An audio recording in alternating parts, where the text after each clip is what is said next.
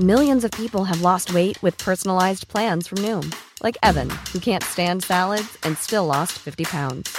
Salads, generally, for most people, are the easy button, right? For me, that wasn't an option. I never really was a salad guy. That's just not who I am. But Noom worked for me. Get your personalized plan today at Noom.com. Real Noom user compensated to provide their story. In four weeks, the typical Noom user can expect to lose one to two pounds per week. Individual results may vary.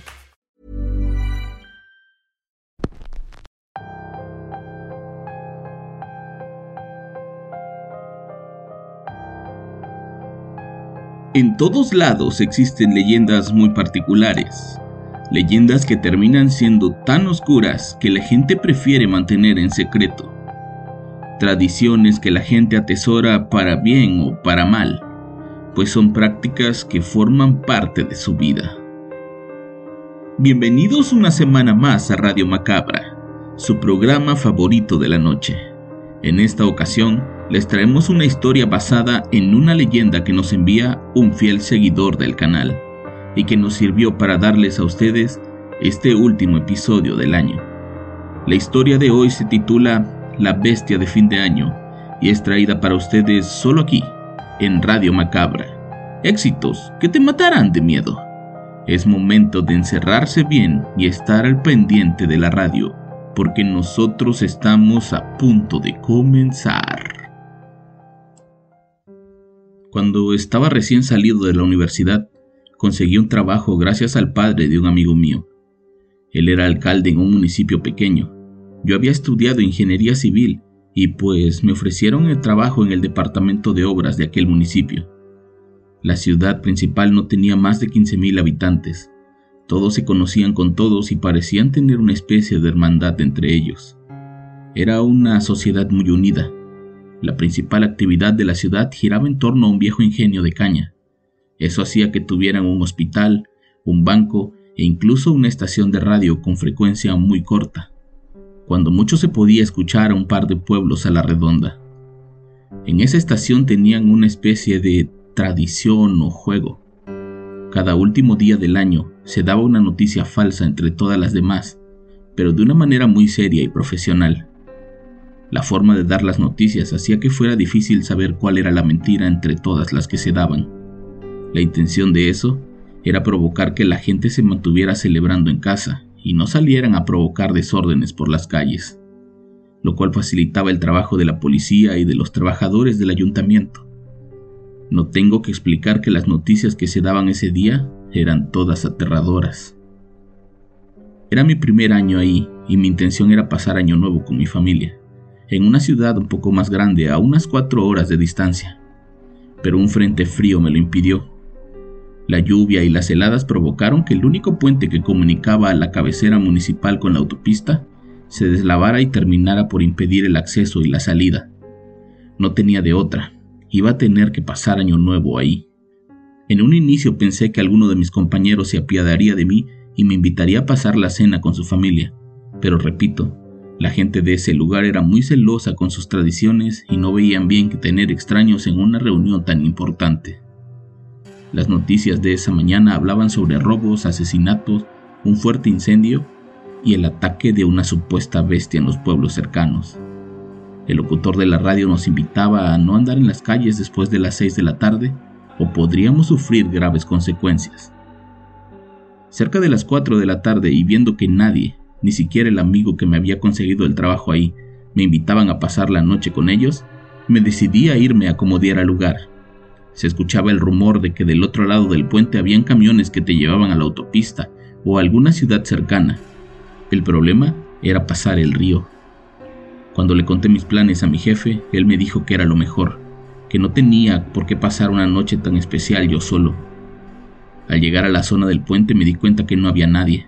La zona estaba acordonada para que nadie pasara. Del otro lado del río no había camiones ni nadie esperando. Era lógico, ya era tarde, y todos debían estar en casa antes de las seis de la tarde. Lo que hice fue volver al departamento que rentaba. Pasé a comprar comida y unas cervezas y me resigné a pasar solo aquella fecha. Hablé por varios minutos con mi familia, quienes molestos no podían creer que nadie en ese lugar tuviera la gentileza de invitarme para no estar solo. Pero en parte yo sentía que estaba bien así. No necesitaba de gente para sentirme bien. Con que mi familia supiera que estaba sano y salvo me bastaba. Tenía una media hora hablando por teléfono cuando de pronto un grito que provenía de la calle me alertó. Le dije a mi madre lo que había escuchado y me acerqué a la ventana. Yo tenía todo apagado, pues tampoco quería que la gente supiera que no me había ido. Prefería hacerlos creer que no estaba en el lugar para que no me estuvieran molestando al día siguiente con asuntos de trabajo. Al asomarme por la ventana, vi la calle completamente vacía, las casas cerradas y solo con algunas luces navideñas encendidas. Todo parecía paz y tranquilidad ahí afuera. Regresé a la cama para seguir con la conversación, cuando de pronto lo volví a escuchar, pero esta vez más cerca. No pude más. Le dije a mi madre que le llamaría más tarde, pero que tenía que ver algo de urgencia en el ayuntamiento. Sabiendo que el único puente de comunicación entre la ciudadanía y el gobierno era esa pequeña estación de radio local, me apresuré a sintonizarla y de inmediato escuché. Les pedimos que no salgan de su casa. La bestia sigue allá afuera y no parece tener intenciones de detenerse. El último ataque ocurrió en la colonia El Mirador. Desde aquí queremos mandar nuestras condolencias a la familia Valencia. Que Dios les dé pronta resignación. Aquella bestia había atacado a un hombre que iba llegando a su casa. Cuando su familia lo encontró, estaba completamente desgarrado del vientre y con la cara desfigurada. Lo más extraño era que la colonia donde había ocurrido el asesinato estaba muy cerca de donde yo vivía. De inmediato corrí a poner el seguro a las puertas y a las ventanas y me mantuve al pendiente de los anuncios de la radio, que cada ciertos minutos interrumpían su programación musical para dar avances informativos. Cerca de las 10 de la noche, la bestia había atacado a tres personas más. Una de ellas era un borrachito que se la pasaba afuera de una de las cantinas más conocidas de la ciudad. No parecía tener casa o familia, así que era la víctima perfecta para aquel depredador.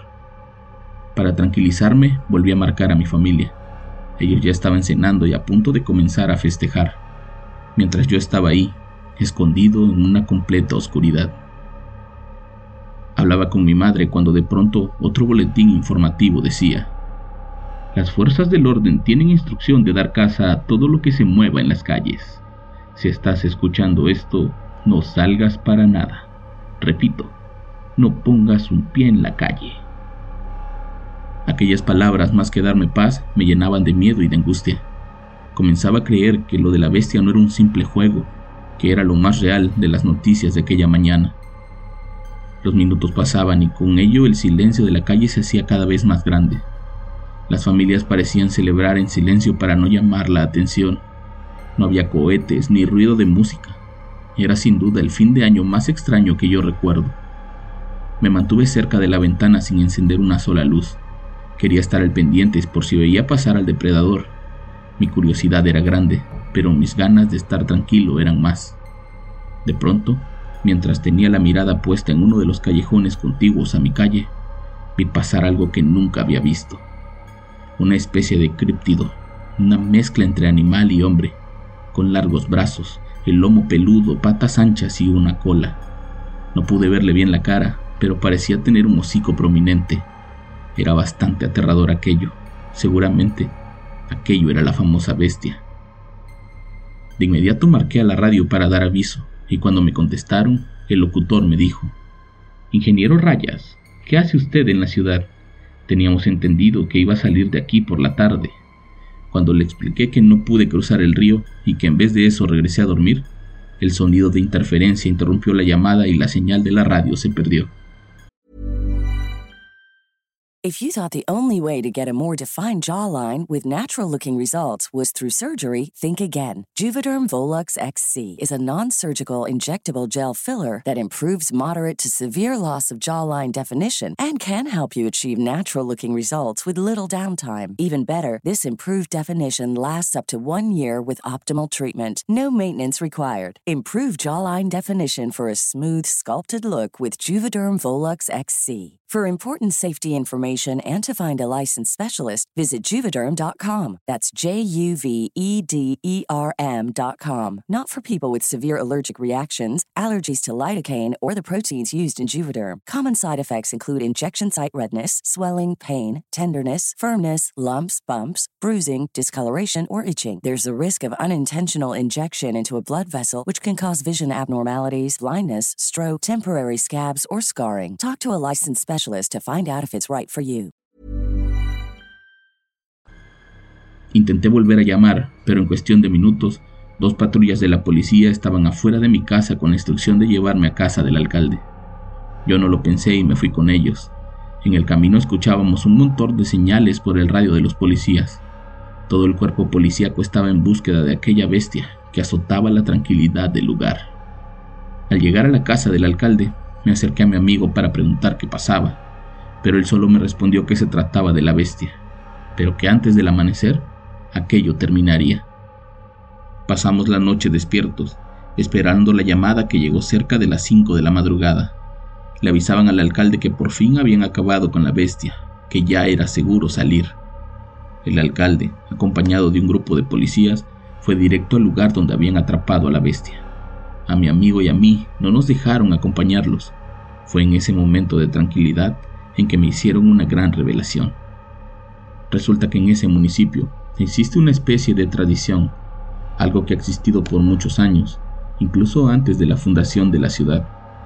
La bestia es real y año con año baja desde las montañas a alimentarse de las vísceras de los pobladores. Ellos lo conocen como el dios de la muerte. Es omnipresente y aunque cada año pudieran cazar su figura física, inevitablemente vuelve a aparecer. Esa era la razón por la que nadie en el pueblo celebra Año Nuevo, pues esa fecha es para ellos el día de la muerte, el día del dios de la muerte, quien alimentándose de ellos les regala otros 364 días de buena cosecha y de tranquilidad. Dicen que es él quien protege la ciudad de huracanes y de desastres, pues de alguna forma le pertenecen. El 5 de enero presenté mi renuncia y regresé a casa con mis padres. Solo una vez regresé a ese lugar y fue para asistir al entierro del padre de mi amigo, el exalcalde del municipio. La fecha de su entierro fue justamente un día primero de enero, siendo la fecha de su trágica muerte el 31 de diciembre de 2012, a manos de lo que ellos llaman la bestia.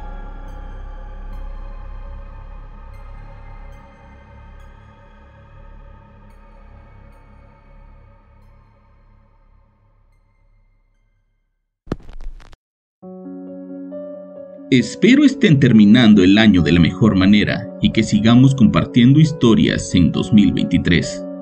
Yo los espero el próximo año con más historias y con más Radio Macabra. Éxitos que te matarán de miedo. Buenas noches.